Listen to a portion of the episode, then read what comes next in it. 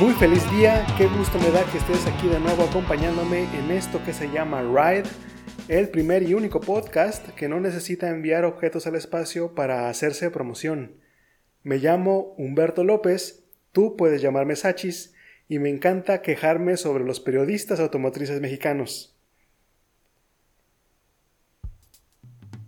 El periodismo en general tiene grandes problemas. Si eres usuario en Twitter o Facebook, todo el tiempo vas a encontrarte con artículos sesgados que presentan deliberadas omisiones de información para crear en las personas opiniones incompletas o equivocadas sobre los temas de actualidad. Todas esas famosísimas fake news. El periodismo automotriz, por su lado, quizá no tenga ese problema de noticias falsas con el objetivo de modificar la visión general sobre un tema político o social.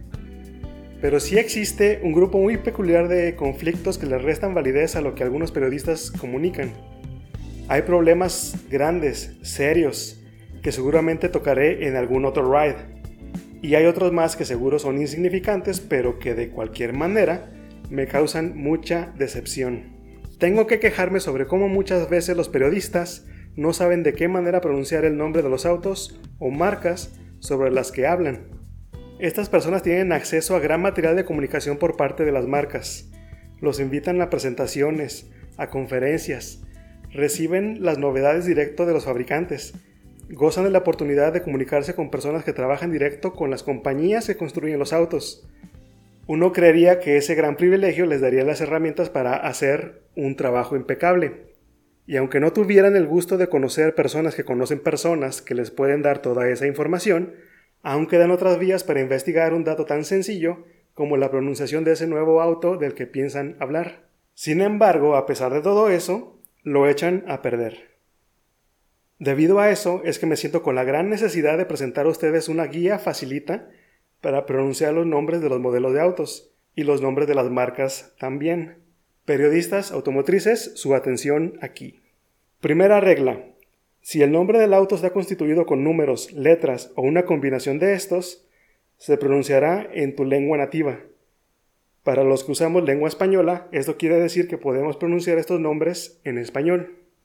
Los fabricantes tienen grandes razones para ponerle letras y números a sus autos. La mayoría son cosas que les conviene a ellos, se libran, por ejemplo, de problemas legales al usar un nombre similar al de otro producto de otra marca y también se salvan de crear términos que podrían ser ofensivos o vergonzosos en una lengua distinta.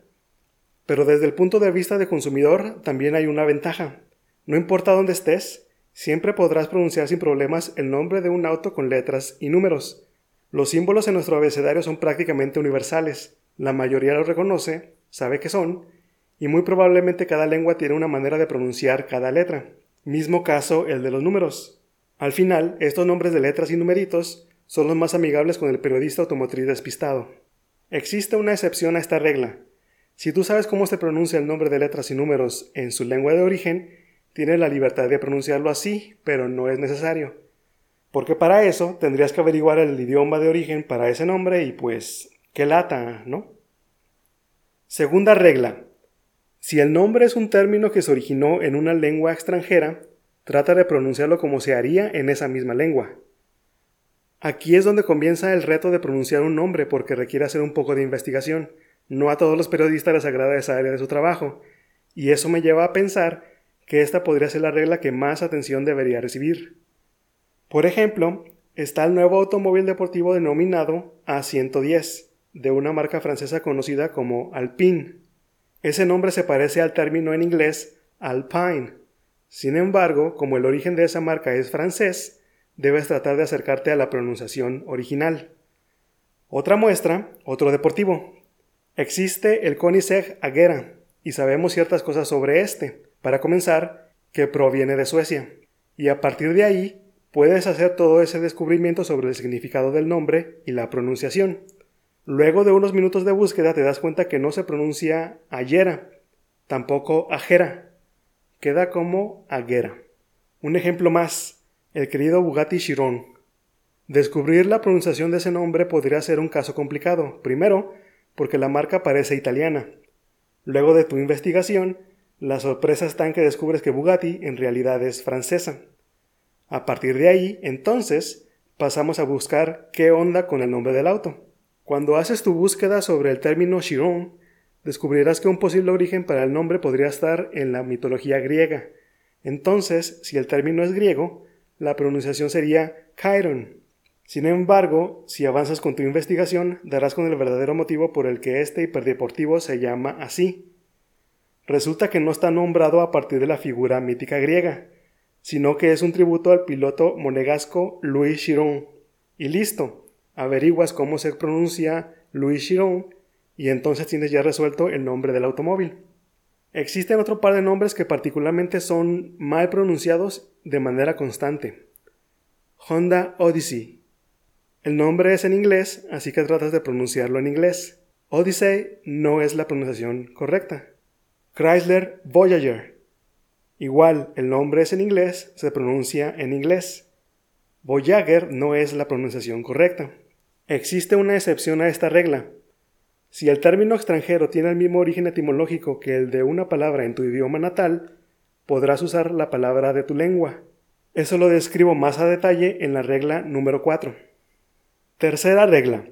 Si el nombre es una combinación de un término en lengua extranjera y letras o números, las dos reglas anteriores se combinan. Esto quiere decir que pronunciarás el término extranjero como se haría en su lengua de origen, mientras que con los números y letras puedes elegir pronunciarlos en su lengua de origen o en tu lengua nativa. Si retomamos el ejemplo del Koenigsegg, existen distintas versiones de la Aguera. El Aguera R, Aguera S, Aguera RS. Usas la pronunciación original en el nombre y usas tu lengua natal para las letras o siglas. Cuarta regla. Habrá veces que te encuentres con nombres de automóviles que son términos extranjeros, pero resulta que se parecen a una palabra en tu lengua natal. A estos se les denominan cognados, palabras en distintos idiomas que comparten origen y a veces, a pesar de siglos y siglos de transformación en los idiomas, terminan escribiéndose muy similar. Cuando te encuentres con este tipo de nombres, tu primera opción será pronunciarlos en tu lengua natal, también podrías usar la pronunciación en el idioma original, pero te vas a encontrar con un problema. Gran parte de las veces son palabras que se pronuncian igual, lo único que cambia es el acento con que se dicen. Para hacerlo sencillo, unos ejemplos. Nissan Armada. El nombre Armada se pronuncia igual en su lengua de origen y en español. Además, significan lo mismo. Aquí no hay gran problema. Nissan Titan. Titan tiene el mismo origen que nuestra palabra titán y hasta significa lo mismo. Lo único que cambia es la posición del acento, así que puedes elegir. Pronunciarla como Titan es correcto y como titán también lo es. Otros ejemplos como este son el Chevrolet Malibu, Dodge Neon, Hyundai Tiburon. Podrías pronunciarlos como se hace en su lengua de origen o pasarte directo a la manera en que se hace en tu lengua natal. Malibu, Neon, Tiburón. Chevrolet Colorado, GMC Sierra, Dodge Durango, se pronuncian igual en inglés que en español, así que no hay gran reto ahí. Quinta regla, sobre el género de los autos. Por una inexplicable razón, los periodistas se confunden a sí mismos a la hora de elegir el artículo determinado correcto del español cuando hablan sobre el automóvil que tienen enfrente. ¿Será él? ¿Será la? Los automóviles son objetos. No les va a pesar ni les va a ofender si se usa el género equivocado. El equivocado entre comillas porque la única vía para equivocarse con esto es cuando te encuentras al periodista debatiéndose constantemente sobre si el auto es un él o un ella. Lo más sencillo que se puede hacer es, cuando comienzas a hablar sobre un automóvil, elegir un género, el que crees que es el más adecuado, y apégate a ese. Sé consistente. Si comenzaste a dirigirte al auto como masculino, mantente ahí. Si lo consideras femenino, mantente ahí. ¿Qué creen? Hemos llegado al final de esta edición de Ride, el primer y único podcast que sí puso atención durante sus clases en la prepa. Antes de irnos, me gustaría indicar que puedes encontrar la transcripción de esta edición de Ride en rideblog.mx.